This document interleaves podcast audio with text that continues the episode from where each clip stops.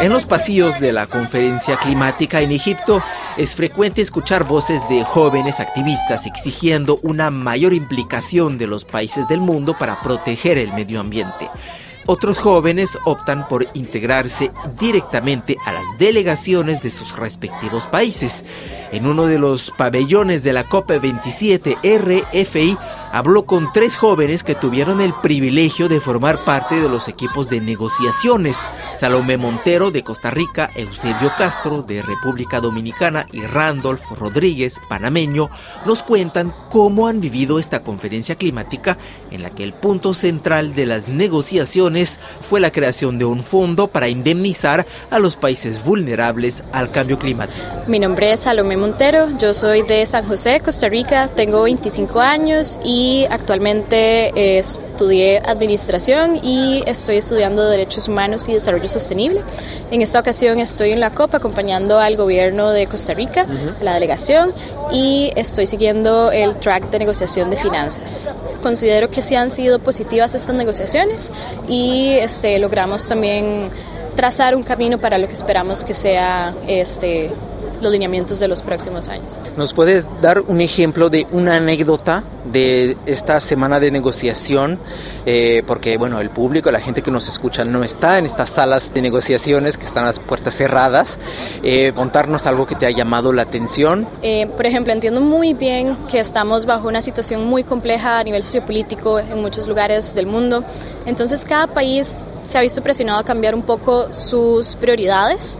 Me ha parecido muy curioso este, cómo se desarrollan estas relaciones bilaterales entre partes para presionar que se incluyan o no se incluyan cosas en los textos. Entonces, dentro de las salas es también muy curioso esas dinámicas como de negociación, como de estrategias, porque para todos es importante que se logre algo algún objetivo en particular para su país. Entonces, por ejemplo, el hecho de que una delegación no se presente para presionar un tema o que una delegación este, se levante y bloquee por completo hasta los 30 minutos de negociación, o sea, eh, que no se discuta. Entonces, la dinámica ha sido muy interesante, muy diferente y, sí, me ha parecido curioso. ¿Y nos puedes dar un ejemplo de algún tema en particular que haya sido complicado?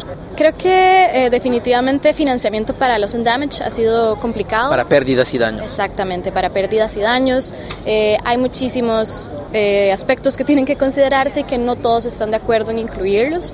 Además, este, creo que la nueva meta de financiamiento tiene que ser definida hasta en 2024, entonces ha sido un tema también de discusión de que no nos ponemos de acuerdo en la cantidad, hay una división muy clara entre países en desarrollo y países desarrollados, entonces eh, se definió más que todo cuál va a ser eh, el mecanismo para estos dos próximos dos años y para ver si encontramos eh, los mecanismos y la ciencia adecuada que nos diga cuál va a ser esa cantidad que los países deberían entregar. Mi nombre es Randall Rodríguez, eh, soy licenciado en Comunicación Ejecutiva Bilingüe y soy de Panamá. En esta COP tuve la oportunidad de llevar el track de Capacity Building. En español sería el empoderamiento climático. Consiste primero en, en darle la oportunidad a las comunidades y a las personas de la parte de la sociedad civil de que puedan estar involucradas en esto. Entonces también lleva otro, otro lado que pues es el punto desde el de, de género desde el cual también queremos incluir mucho más a las personas que no, que no están siendo incluidas. Por ejemplo, en esta COP tuvimos eh, un dato que es de que la mayoría de los jefes de, delegación siguen siendo hombres. Entonces esto no puede seguir pasando. Las mujeres también tienen que ser incluidas y es parte de todos tomar una decisión.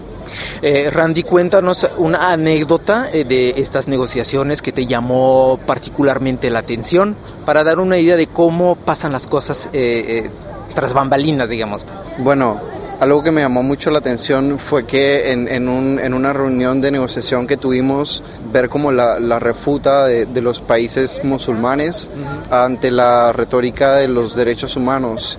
Y es que no la quisieron aceptar porque pues los comprometa muchas cosas y sabemos que pues estos países no, no están como pues no siguen mucho la línea de los derechos humanos, hay muchos derechos que todavía incumplen, entonces pues sí se negaron y eso fue como no pudimos terminar la negociación justo por, por esa frase y ya se tuvo que aplazar hasta el año siguiente. Si las negociaciones han avanzado en el sentido de que de lo que tu bloque, tu delegación defendía. Bueno, sí y no. Sí avanzó porque pues como te digo, eh, por ejemplo, se cerró un tema que, que fue de ACE, que es Action for, for Climate Empowerment. Entonces, en, español eso sería como acción por el empoderamiento climático. Em, se cerró ese track, pero luego, como te conté anteriormente, en el, tema de Gender and Climate Change, que sería género y cambio climático, nos encontramos con esa, con, esa pausa, con ese, con ese bloqueo de que no podemos aceptar derechos humanos porque pues se opone a la religión. Hola, mi nombre es Eusebio Castro, tengo 22 años y actualmente soy eh, estudiante de último año de la carrera de Derecho en mi país, República Dominicana, y negociador junior para la delegación dominicana en la COP27. Me enfoco en el tema de derechos humanos, que es un enfoque transversal de nuestra NDC y también una posición súper importante eh, para la delegación en la COP27. Cuéntanos una anécdota que te llamó la atención en particular. Es, es para dar una idea de cómo funcionan las cosas en las salas de, de negociación a, a, nuestros oyentes. Pude presenciar un clash o un choque entre grandes países, específicamente entre China y Estados Unidos, eh, que luego fue eh, G77 y países desarrollados, en el cual eh, no se pudo llegar a un acuerdo y se tuvo que llevar a ministerial simplemente por, por dos o tres palabras. Entonces eso fue algo muy, eh, muy sorprendente que, que, me, que me gustó presenciar y entender fue en el track de negociación de género y la disputa se dio por la referencia de los derechos humanos eh, dentro de, de, un tema de financiamiento climático arraigado en género, porque lo que se buscaba desde las posiciones de países latinoamericanos y de islas eh, o pequeños estados insulares como la República Dominicana es que haya financiamiento directo y sencillo para organizaciones específicas o comunidades vulnerables. Eh, pero ya Estados Unidos lo que quería es que ese financiamiento fuera voluntario de todos los países y no de países desarrollados hacia países eh, en vías de desarrollo, como dice el Acuerdo de París. ¿Y con qué sentimientos se van de la COP? Salomé, Eusebio y Randolph nos responden.